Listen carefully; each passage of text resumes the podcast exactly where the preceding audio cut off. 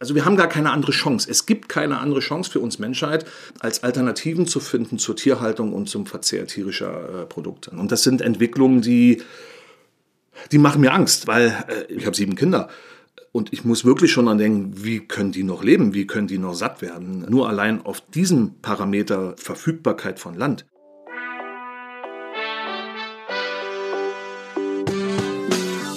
Willkommen bei Studio 36 Presents, dem nachhaltigen und sozialen Podcast aus Kreuzberg in die Welt. Heute treffe ich mich mit Jan Breda. Jan ist Gründer von Vegans, dem größten Distributor veganer Produkte in Deutschland. Mit ihm möchte ich darüber sprechen, wie Vegans entstanden ist, was ihn motiviert hat und noch immer dazu bringt, keine Eier, Milch oder Fleisch zu verspeisen. Und welche größeren Zusammenhänge zwischen dieser Art der Ernährung, unserer Umwelt, dem Klima bestehen. Ich frage mich, wie viel Mafia steckt in der Ernährungsindustrie und im Lebensmittelladen um die Ecke.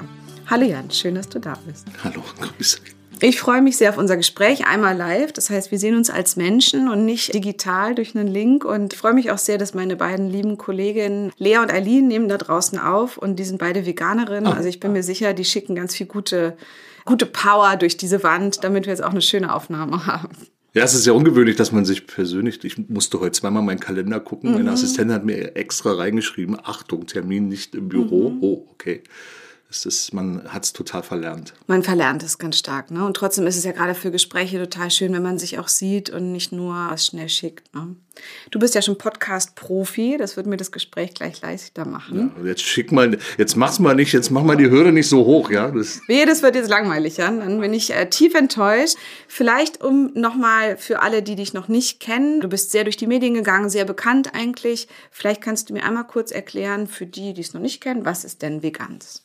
Oh, da, da ist die erste halbe Stunde schon weg. Ich versuche es mal ganz kurz zu machen. Ja, wir sind gestartet als veganer Supermarkt, haben dann eine Kette draus gemacht, haben da was gemacht, was vorher noch keiner anderer gemacht hatte und äh, sind deshalb schon mal durch die Medien gegangen, aber nicht nur in Deutschland, sondern auf der ganzen Welt. Ich habe dann Interviews bei CNN und in der New York Times gehabt.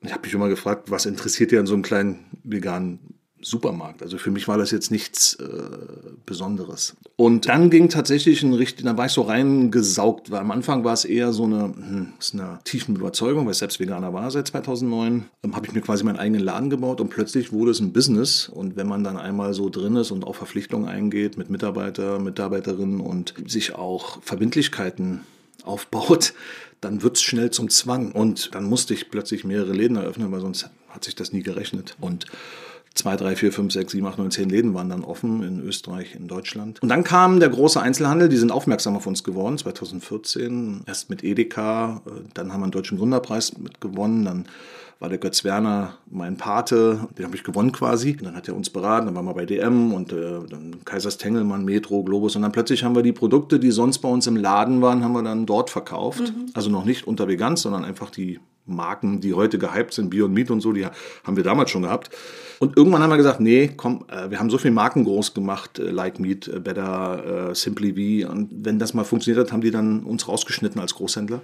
Und dann haben wir unsere eigene Marke kreiert. Also die gab es ja schon Veganz, aber als Supermarkt. Und dann kam so der erste Rückschlag. Ich musste dann vier Jahren schließen, Insolvenz. Also es war dann, also es ging jetzt nicht nur steil bergauf, das ging sowieso nicht. Und das war dann 2016. Und dann haben wir unsere eigene Marke, eigene Produkte und in einer schwierigen Krise dann, äh, da war erstmals die Presse auch negativ wegen der Insolvenz. Wir waren ja 400 Mitarbeiter, davon 200 mussten dann äh, gehen. Was war das für ein Gefühl? Kannst du einmal so beschreiben, wie es so ist, wenn man... Zwei Herzen in meiner Brust. Auf der einen Seite als Unternehmer war es die richtige Entscheidung. Auf der anderen Seite, äh, man, äh, ich sag mal, die Filialen, die haben wir eröffnet, da waren immer Volksfeste, da waren 4.000, 5.000 Menschen. Das waren auch viel Presse immer, habe ich gesehen. Ja, also richtig viel los. Die Menschen und jedes Objekt, was wir, auch wenn wir dann viele eröffnet haben, waren mir so ans Herz gewachsen, weil das war, das ist ja ein Stück Leben, was dann, was man neu geboren hat und äh, installiert hat. Und das dann, so mir nichts, den ist einfach zuzumachen und dann wirklich mit sehr endgültig zu sagen, das ist jetzt vorbei, diese Geschichte. Das war echt schwer. Also das war, und ich musste mich ja auch von einem unternehmerischen Traum verabschieden, Filialen Europa zuzupflastern. Das war mein Traum, so den Veganismus, pflanzliche Produkte salonfähig zu machen in eigenen Märkten. Das war die eine Seite der Medaille. Die andere als Unternehmer aus wirtschaftlichen Gründen war es genau die richtige Entscheidung, weil die Filialen haben zu diesem Zeitpunkt 400.000, 500.000 Euro pro Monat Geld verbrannt, was ich zwar über den Großhandel verdient habe, aber ähm, das ist natürlich kein, kein gesundes Wirtschaften auf lange Sicht. Und so ja, auch wirtschaftlich hat es der Firma gut getan und hat es quasi gerettet. Und wir haben dann unsere Produkte eben im, bei Edeka, Rewe und äh, wo man sie heute noch findet, verkauft. Und das ist das Geschäftsmodell, was uns trägt. Und jetzt haben wir die letzte Stufe gezündet, jetzt produzieren wir auch selber. Also nicht alles, aber viele unserer Produkte. Und wir sind nach wie vor der einzige Vollsortimenter weltweit. Also wir bieten nicht nur jetzt eine vegane Schokolade oder einen veganen Milchersatz, sondern wir haben halt alles unter unserer Marke, was sehr komplex ist aber was uns auch unique macht, also wo man jetzt nicht von heute auf morgen das kopieren könnte. Das trägt uns und äh, jetzt fangen wir auch an, so einige Kategorien selber zu produzieren. Du hast ja eben schon so Edeka und Rewe erwähnt und äh, es sind ja eigentlich so gängige Begriffe, die wir alle, wir alle gehen einkaufen. Jetzt gerade in Pandemiezeiten hatte ich das Gefühl, das war das Einzige, was ich noch gemacht habe. Alles andere hat mir gefehlt. Und trotzdem hat es nicht geklappt, in diesem Riesenmarkt einen eigenen Supermarkt richtig zu etablieren. Woran liegt das denn? Ich habe das Gefühl, das sind wenige große Player, sagt man ja immer, ist immer so ein komischer männlicher Begriff, aber weniger große, unter denen alles aufgeteilt ist. Ist der Eindruck richtig? Mm, also Deutschland ist sehr speziell. Also man muss, wenn man sich die Landschaft anguckt, besonders im Lebensmitteleinzelhandel, es gibt nirgends auf der Welt so eine Dichte von Lebensmittelläden wie in Deutschland. Pro Kopf, pro Quadrat, man kann alles nehmen. Jede Kennzahl spricht für Deutschland. Essen oder, die so viel oder shoppen nee, die so viel in solchen Läden? Nee, es ist, es ist eine sehr große Wettbewerbssituation. Und man muss sich das, wenn man mal mit offenen Augen durch die Straßen oder die Landschaft sich anschaut, dann sieht man, auf der einen Ecke ist ein, ist ein Lidl, gegenüber ist dann ein Aldi, ein Netto. Also das ist auch von der Positionierung schon so getan. Damit hat man eine massive, also Druck, der äußert sich am Ende auch im Preisdruck. Und das ist natürlich, Deutschland ist das Discountland im Lebensmittelbereich. Nirgends sind Lebensmittel so günstig wie in Deutschland. Und das ist ungesund. Und woran liegt es? Wir sind so schlechte Kocherinnen oder wir, wir nehmen Nö, die Lebensmittel nicht richtig wahr? Oder woran, woran Nö, es ist einfach über die, also ich nenne es immer die Aldi, äh, ja, die Auswirkung der Aldi-Dynastie. Das Aldi hat das Korn gesät und seitdem ist also jetzt meine Perspektive, ja, ich möchte jetzt kein, ist jetzt auch keine Verurteilung oder so, sondern es ist einfach eine Tatsache, äh, dass dadurch eine Welle losgetreten wurde, die, die das ausgelöst hat. Und heute ist, ist, haben wir den Status quo. Und wer es in Deutschland schafft im Lebensmittelhandel, der schafft es überall, weil das ist, Deutschland ist wirklich mit Abstand äh, der schwierigste, anspruchsvollste Markt, hier Fuß zu fassen.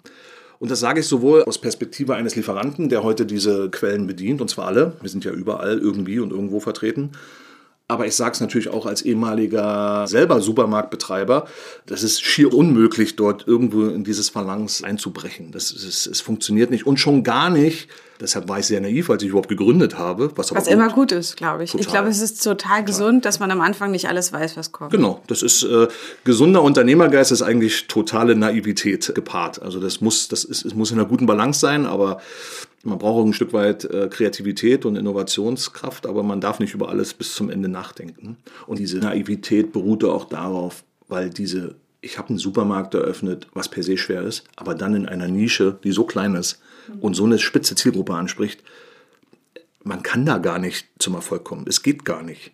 Und man sieht ja, wie schwer sich heute die Biomärkte tun, äh, die Fachmärkte. Also der Bio, das Wachstum der Bioprodukte kommt nicht aus den Fachmärkten, maßgeblich getrieben dadurch, dass heute Bio auch bei Lidl, Aldi, Kaufland, äh, Rewe, Edeka äh, zu kaufen ist. Da kommt das Wachstum von, von Bio-Lebensmitteln her und nicht aus den Bio-Fachmärkten. Für mich ist halt die Frage, jetzt denken vielleicht viele, die das hören, ja und, es gibt halt einen großen Druck auf Edeka und Lidl und Aldi so. Das ist ja wahrscheinlich für die blöd, aber was hat das mit für die Verbraucherinnen und Verbraucher zu tun? Und vor allen Dingen, wer liegt denn eigentlich noch davor? Und das ist ja eigentlich das ganz große Verbrechen, was passiert, ist ja quasi der Druck auf die Landwirtschaft, wie produziert wird. Und da ist ja ein enormer Druck von den Händlern, auf die, die es nachher auf dem Acker anbauen. Und das führt zu extremen Umweltschäden, äh, Schäden für die Tiere. Vielleicht können wir noch mal einmal auf den Aspekt eingehen, was es eigentlich einmal generell, was Ernährung mit Fleisch und Milch für die Umwelt bedeutet und auch was unsere Lebensmittelindustrie äh, auf den Höfen anrichtet.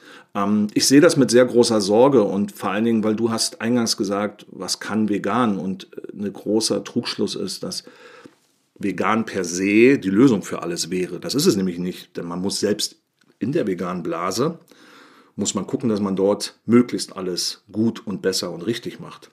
Und gerade was das Thema Bodenerosion, Biodiversität und Wertschätzung, die Demut und auch die Verantwortungsbewusstsein vor unserer Fläche, die noch da ist, die wenige, die noch da ist, die nicht für Weideland oder für Tierfutter benutzt wird, weil das ist nämlich 70 Prozent leider, äh, dass wir tatsächlich, und das ist gar nicht, das ist jetzt kein Horrorszenario, wenn wir in den nächsten zehn Jahren da nicht den, den, den, den Switch schaffen, dann haben wir in 20 Jahren gar keinen Boden mehr, wo wir überhaupt noch was anbauen können. Erklär mir noch mal einmal das Thema Boden. Und zwar, das ist ja manchmal hat man so das Gefühl, ist doch überall da. Was ist denn jetzt das Ding? Also was passiert denn eigentlich, man denkt immer nur, da wird halt angebaut und heute kann man ja viel, viel effektiver anbauen als noch vor 100 Jahren. Aber was, was passiert denn gleichzeitig so in der Landwirtschaft, wenn so intensiv gewirtschaftet wird? Naja, also das ist sehr vielschichtig. Ich greife mir mal nur zwei, drei Sachen raus. Das eine ist die Verdichtung, ja. Also allein, dass du es mit den Maschinen bearbeitest, ja. Du verdichtest die oberen Flächen. Du hast gar keinen lockeren Boden mehr, keinen humusartigen Boden mehr. Das versandet. Und du hast auch, was den Wasserdurchdrang angeht, versiegelst du quasi die Böden. Was passiert ist, es wird staubig und durch die Winde und durch Klima wird es weggeweht. Also du hast richtig Bodenerosion. Die Böden sind weg. Abgesehen davon, dass sie nicht mehr fruchtbar sind. Und dann kommt das Thema dieser Düngung, dieser Abhängigkeit auf Monokulturen. Du machst halt, ich sag mal, deshalb Biodiversität, du machst halt drumherum das, was natürlich da ist, alles kaputt und beschränkst alles auf diese Monokulturen und machst die aber abhängig von der Chemie, die du da, die du da drauf. Also Weizen, Mais, Raps wird in großen, ja, riesigen Feldern angebaut. Durch das fehlende Zusammenspiel, ja, nimmst du der Natur aus der Kette einen Baustein raus äh, und versuchst den zu ersetzen mit einer mit einer Chemie oder künstlichen Kette. Nur das hat Auswirkungen auf die anderen Ketten drumherum. Nur der, der das macht, guckt nur auf seinen Bereich. Jetzt Artenvielfalt. Was haben wir an Arten verloren die letzten 10, 15 Jahre? Gerade in der, in der, es ist progressives Wachstum, was an Artenvielfalt uns verloren gegangen ist. Und das holt uns aber wieder ein. Jetzt guckt die Corona-Krise. Also, das ist ja, das ist ja menschengemacht. Das kommt ja nicht von ungefähr. Das ist ja nicht einfach so entstanden. Ja? Gebratenes Gürteltier ist einfach keine gute Idee. Das heißt, ähm, wären die Veganer gewesen, hätte es auf diesem ja, Tiermarkt vielleicht das, auch das ist ja plump, Das ist ja plump formuliert, ich, aber äh, ich, ich nehme das gerne so mit, ja, äh, kann man so sagen.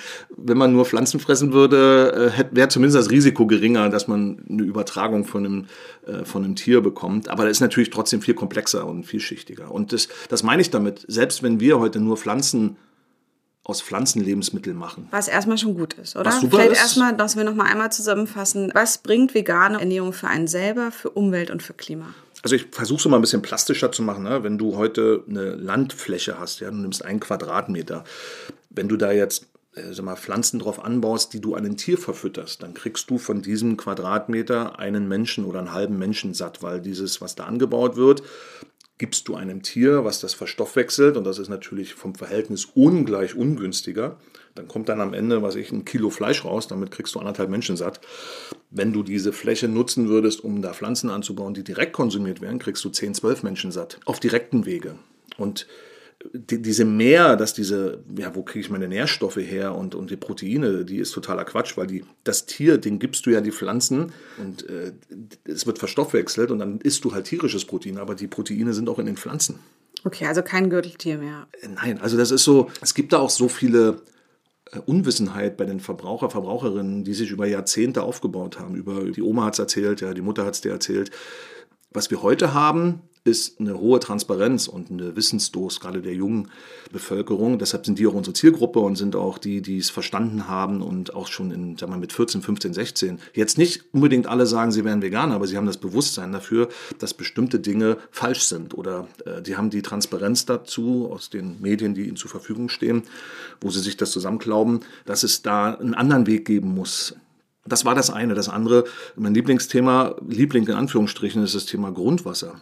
Weil wir, wenn wir über ähm, pflanzliche Ernährung reden oder über Welthunger oder auch über Wasserknappheit, ähm, denken die, der erste Reflex von den Leuten, die hier in der westlichen Welt leben, ist immer, ja, in Afrika hat dann halt ein Kind oder eine Familie zu wenig Wasser. Das stimmt.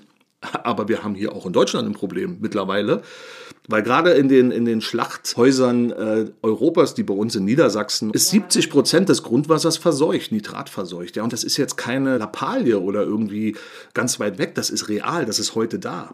Das kann man sich überall angucken. Äh, die Landkarte, die immer röter wird überall. Und durch die intensive Tierhaltung und was halt in diesen Bayern, äh, Niedersachsen passiert, hast du so viel Gülle, die muss ja irgendwo hin. Und wenn du die dann nicht mehr eintragen kannst, weil sie es nicht mehr dürfen, weil das Wasser schon im im Arsch ist, im wahrsten Sinne des Wortes, dann wird jetzt die Gülle durch ganz Deutschland verfahren und wird auf die anderen Teile verbracht. Und da Deutschland inzwischen von der EU Strafgelder auch riskiert und auch verordnet bekommt, weil wir eben den höchste Grundwasserbelastung durch Nitrat haben und andere Länder der EU schlauer waren, verkauft sogar zum Beispiel Holland ihre Scheiße an Deutschland. Äh, also es ist ein Riesengeschäft, Scheiße. Gülle ist ein Riesengeschäft. Dann kann man, äh, es gibt einen richtigen Gülle-Tourismus. Es sind so Dinge, wie Plastik, der irgendwo hingeschafft wird, ne? aber das ist, das wird nach Asien, das interessiert ja die Leute hier. Das ist aus den Augen, aus dem Sinn, es ist leider eine menschliche äh, Unart, ja wenn man so Katastrophenmeldungen von weit her bekommt, so, ah, es, hat mich, es kann mich ja nicht betreffen. Und deshalb bringe ich immer dieses Beispiel gerne, weil ich sage, es ist real hier und du kannst was dafür tun. Und äh, der nächste, letzte Punkt, wir, können natürlich Regenwald, Abholzung und so, ne, das sind dann die Dinge, die, glaube ich, jedem geläufig sind. Aber ich glaube, was sich jeder bewusst machen muss, 70 Prozent unserer verfügbaren Landflächen auf der Erde werden heute für Futtermittelanbau und Weideland, äh, 70 Prozent. Das ist Wahnsinn, weil das ist, äh, jetzt stellen wir uns vor, wir sind heute 7 Milliarden Menschen, 8 Milliarden, wenn wir morgen 10 Milliarden sind, wo soll das hinführen? So viel Fläche haben wir gar nicht mehr. Und das, mit diesem vorhin beschriebenen Ratio, dass man sag mal, mit einem Quadratmeter halt einen Menschen satt bekommt über diesen Umweg Tier, das hat man morgen dann halt nicht mehr, weil äh, dann stößt man halt an die Decke mit 10 Milliarden Menschen. Also wir haben gar keine andere Chance. Es gibt keine andere Chance für uns Menschheit, als Alternativen zu finden zur Tierhaltung und zum Verzehr tierischer äh, Produkte.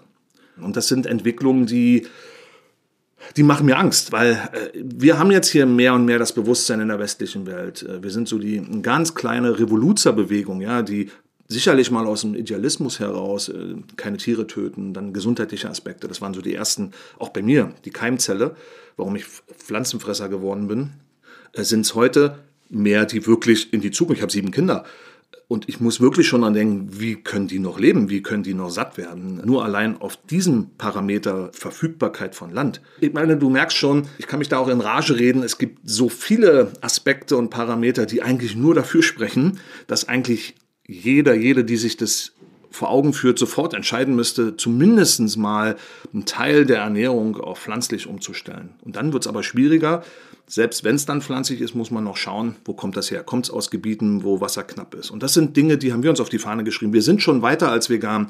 Äh, mit unserem Eternity-Nachhaltigkeitsscore messen wir uns selber und gucken genau, wie vor Ort beim Anbau schon die Ressourcen geschont werden können. Und wir machen es transparent offen für den, für den Verbraucher, für die Verbraucherinnen am Produkt und sagen, guck mal, dieses Produkt erfüllt alle Kriterien. Es ist CO2-positiv, es ist für den Wasserhaushalt positiv, es benutzt keinen Regenwald und Tiere werden sowieso nicht getötet. Und das, auf die Parameter haben wir uns jetzt mal verständigt, weil du darfst die Verbraucherin auch nicht überfordern, ja? weil du hast am Regal fünf Sekunden Zeit, um eine Information zu transportieren. Und ich möchte erstmal nur dahin kommen, da sind wir sehr weit vorne und sehr innovativ, innovativ. Ich möchte nur dahin kommen, dass jeder, der heute was mit Lebensmittelproduktion, Anbau zu tun hat, überhaupt erstmal anfängt zu messen und transparent macht, was er heute tut, seinen, seinen Status quo mal beleuchtet und dann ehrlich ist und das transparent macht und anhand dieser Parameter dann eine Änderung herbeiführt. Und es gibt auch kein 100 Prozent, ne? aber zwischen 0 und 100 Prozent liegen auch 20, 30, 40, 50 und jedes kleine Prozent hilft, hilft unserer Natur und der gesamten Wertschöpfungsketten sich zu erholen oder dass sie im Gleichgewicht sind, dass wir auch noch in 20 Jahren äh, Lebensmittel anbauen können.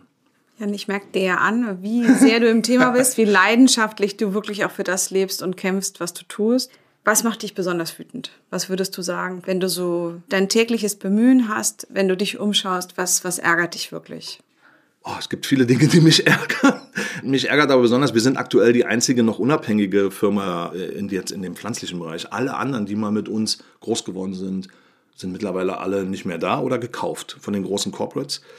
Was per se erstmal nicht schlimm ist. Nur wenn ich sehe, was dann passiert, die werden dann, sag mal, einverleibt und äh, das ist dann so ein bisschen für mich das Feigenblatt. Äh, guck mal, wir sind auch nachhaltig, wir haben auch nachhaltige Produkte, wir machen das auch. Und wenn ich mir dann die Produkte angucke und wir gucken da mit einer anderen Brille drauf, die Brille hat heute noch keiner oder wenige Verbraucherinnen auf, aber wir haben die auf, dann sage ich, die verkaufen jetzt vegane Produkte, die springen auf diese Welle auf, aber sie machen damit nichts besser.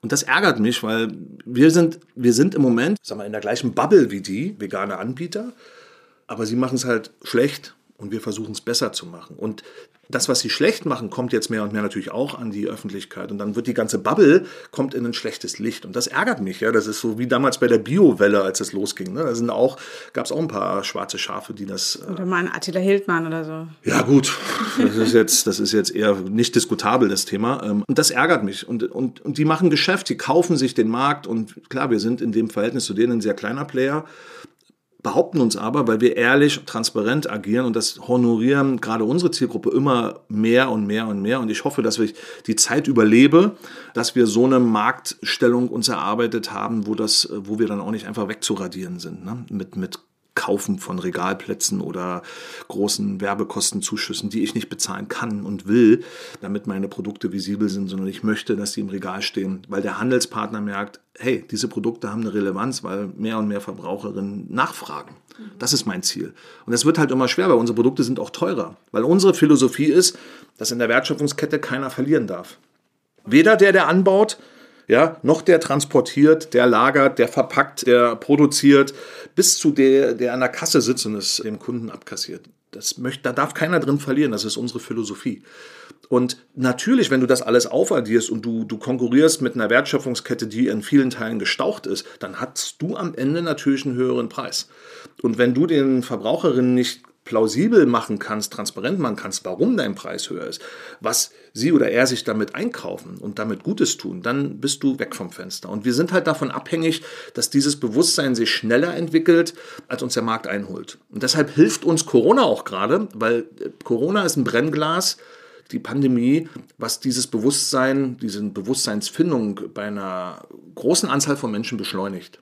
Deshalb sind wir auch jetzt keine Verlierer der Corona-Pandemie, sondern eher mehr nachgefragt als vorher. Ja, weil Leute einfach noch mehr gucken, auch was sie konsumieren ja. und wie und woher. Was ich auch schön finde oder was ich gelesen habe, ist so ein bisschen auch so der interne Umgang so innerhalb des Unternehmens. Also so, wie ist so eure Philosophie? Also ich merke das so bei uns, dass ich mir viel Mühe gebe, mit Kolleginnen und Kollegen gut umzugehen, aber dann trotzdem manchmal auch wieder an Grenzen stoße und mir immer wünsche, dass jeder viel eigenständig macht und von mir selten äh, starken Druck oder so bekommt und trotzdem gelingt es mir oft nicht. Wie gehst du mit deinen Kolleginnen und Kollegen um? Das ist ein Thema für einen eigenen Podcast. Gibt es auch bald einen äh, dazu, nur zum Thema Leadership. Bin von meiner Profession ja Leadership, das ist meine, das habe ich gelernt, das ist von der Pike auf und ich bin auch ein passionierter Leader. Habe aber auch seit meiner Gründung viel Neues erfahren und auch viele Rückschläge hinnehmen müssen, weil mein Leadership-Ansatz, den ich habe, der heißt Mitunternehmertum. Betroffene zu Beteiligten machen. Das bedeutet, hört sich sehr sehr groß an. Ja. Sehr groß an und es wenn man es runterbricht auf die tägliche Arbeit, ist es total schwer. Und zwar für alle Beteiligten. Für Leute, die bei uns neu anfangen. Wenn ich denen das erzähle oder unsere Führungskräfte erzählen, dann sagen, haben die leuchtende Augen und sagen, oh, ist ja geil, ich kann eigenverantwortlich, selbstbestimmt meine Entscheidung treffen, meinen, meinen Tag gestalten. Mir ist es egal, hier steht keiner mit einer Stechuhr, ob ich morgens komme, ob ich zu Hause bin, ob ich am Strand liege, das interessiert keinen, sondern ich bin verantwortlich für meinen Bereich, ich gestalte das, ich entscheide selber.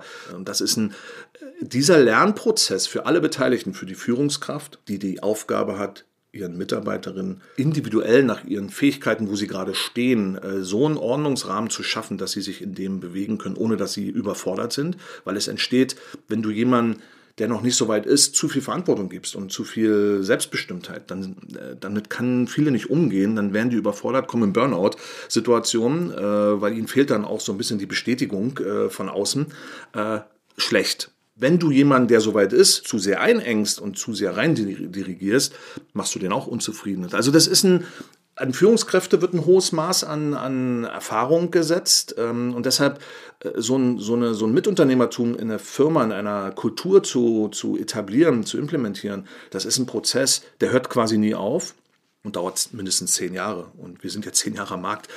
Und mit unseren ganzen Hiccups und 400 ähm, Leute eingestellt, 200 entlassen, ist das auch nicht so einfach. Du musst es ja erstmal an deine Führungskräfte transferieren, diesen, damit die das auch leben vorleben. Weil am Ende fußt dieser Führungsstil, nenne ich ihn mal, es ist aber kein Stil, es ist eher eine Kultur, ein Wertesystem, was man aufbaut, fußt auf Vertrauen. Und äh, die Führungskraft ist maximal noch Coach und definiert den Rahmen gemeinsam mit den Mitarbeitern. Also es ist, es ist äh, mein Lieblingsthema, ja, weil es ist meine Passion, äh, wie du merkst. Äh, und ich, ich, ich sehe, dass da in der Gesellschaft noch sehr, sehr, sehr viel Mankos sind. Jan, hast du noch ein Buch oder einen Filmtipp für uns, was auf deinem Nachttischchen liegt, was du gerne im Garten liest oder was du hörst auf dem Weg zur Arbeit? Also ich, ich lese gar nicht, so gut wie nicht, ähm, gebe ich ehrlich zu. Bin, meine Frau ist da ein bisschen anders, die liest dafür sehr viel, drei, immer drei, vier Bücher auf einmal. Reflektierend auf das, was ich eben erzählt habe mit der, mit der Führung, ist die Stille Revolution, das ist eine Doku, die ist auch frei zugänglich, ja, kann man, glaube ich, bei YouTube, kann man sich die anschauen. Die begleitet ein Unternehmen, Obstals Boom ist eine Hotelkette, begleitet ein Unternehmen bei der Transformation von diesem, sag mal, althergebrachten, patriarchischen äh, Führungsstil zu dem eben Mitunternehmertum. Und da geht es ja lange, manchmal ist es auch ein bisschen langatmig, aber die Kernbotschaft und man sieht, wie die Beteiligten damit umgehen, wie die aufblühen, wie die Augen leuchten, wie, welche Schwierigkeiten es dann auch in der Transformation gibt, kann ich jedem empfehlen, die Stille Revolution. Toller Film, tolle Doku. Buch, mir hat mal jemand ein Buch geschenkt, äh, ein Geschäftspartner von Elon Musk und hat äh, die Biografie, das habe ich mir dann als Hörbuch angehört, hat gesagt, du, ich habe das Buch gelesen, musst du immer an dich denken. Jetzt bin ich jetzt nicht so großkotzig und sage, ich bin, äh, vergleiche mich mit Elon Musk, aber tatsächlich so aus den Perspektiven, da gab es so Situationen, wo seine Firma Tesla quasi einen Tag vor der, vom Insolvenzgericht stand und so eine Situation hatte ich schon zehnmal in meiner Zeit, wenn das reicht. Und wie man dann, was man für Gedanken hat, ich glaube, so ist, wird bei jedem Unternehmer gleich sein, aber in der Biografie von Elon Musk ist es halt halt so plastisch beschrieben, dass ich mich tatsächlich da wiedererkannt habe. Ich mag den Menschen, was die Führungs, seinen Führungsstil angeht, überhaupt nicht, weil das ist komplett konträr zu dem, was ich gerade die ganze Zeit erzählt habe. Aber ich mag ich mag seine, seine visionäre Herangehensweise an viele Themen. Also er erzählt ja heute den Leuten, er will auf Mars Leben möglich machen und das ist seine, das ist seine Vision und witzigerweise er arbeitet darauf hin, äh, die auch in, in, äh, zu verwirklichen. Ne? Also heute glaubt da noch keiner dran, aber ich habe auch nicht dran geglaubt, dass ich heute mal Tesla fahre ähm, und damit auch, äh, trotzdem ich sehr viel fahre, äh, sehr gut äh, meine Termine wahrnehmen kann. Wie zum Beispiel den heute? Wie zum Beispiel den heute. Wobei das ist noch sehr einfach, weil er liegt auf meinem Arbeitsweg. Also das ist jetzt kein großes, kein großer Umweg gewesen. Ja, dann vielen Dank für die Buchtipps. Auch gerade das äh, letzte Buch hätte ich mir sicherlich nicht angeschaut, weil es äh, erstmal nach einer sehr männlichen äh, Biografie klingt. Aber ich bin ja offen. Ich höre es mir auf jeden Fall an oder lese es. Und hast du noch eine gute Nachricht? Einen Satz, warum alles gut wird? Oder es noch eine Chance gibt? Ja, es hört sich jetzt total skurril an diese Pandemie hat uns mit dem Brennglas gesellschaftlich nochmal ein bisschen ein Accelerator, also eine Beschleunigung gegeben, um, um erstmal das Bewusstsein zu haben, hey, wir können nicht einfach so machen, was wir wollen, ohne Konsequenzen. Und für mich ist die Pandemie erstmal nur eine Vorstufe zu dem, was noch passieren kann, wenn wir so weitermachen und eher eine viel, mit viel kleineren Auswirkungen, so blöd sich das jetzt anhört. Ja, ich hatte selber Corona, ich war selber stark betroffen, habe auch Menschen verloren. Also ich, ich sehe, ich will das jetzt nicht verniedlichen. Ich will damit nur sagen, das, was, wenn wir so weitermachen, passiert, ist viel, viel schwerwiegender und kann unsere ganze Menschheit, äh, das Leben, Überleben dieser Menschheit, und das ist nichts in, selbst wenn es in 50 Jahren wäre, wäre es schlimm. Oder in 100 aber es ist viel naheliegender und viel dramatischer. Und ich bin Zweckoptimist und ich glaube, dass diese Pandemie genau zum richtigen Zeitpunkt dort äh, wie so eine wie so ein Blitz, ja, äh, ne, ne, den Menschen äh, die bling die Augen geöffnet hat. Nicht allen, ja, aber vielen. Und ich hoffe, ich merke auch, und das sehe ich auch in unserer Geschäftsentwicklung, so blöd das klingt, dass dort ein Umdenken schneller stattfindet und dass dieser Prozess beschleunigt wird, Dinge zu hinterfragen, die sie vielleicht über die Generationen hinweg so gewohnt waren. Und da gehört Fleischkonsum, Milchkonsum äh, mit dazu. Was liegt auf meinem Teller? Und auch zu verstehen, dass man mit seinem täglichen Konsum schon eine riesige Einflussnahme hat. Jeder Einzelne. Und das ist wirklich am Ende ein großer Hebel. Schön. Schöner Lichtblick nochmal am Ende, auch wenn es natürlich ein paar Fragen und auch viele Sorgen aufwirft, erstmal worüber wir gesprochen haben. Aber ja, das heißt jetzt einen guten Apfel auf dem Weg zur Arbeit wahrscheinlich für dich und vielen Dank für das Gespräch. Ich danke euch. Und jetzt ein Tipp, eine meiner aktuellen Lieblingsproduktionen aus unserem Studio. Die Jugend von heute, der Podcast von Raul Krauthausen. Wie ticken junge Menschen wirklich? Hört einfach mal rein.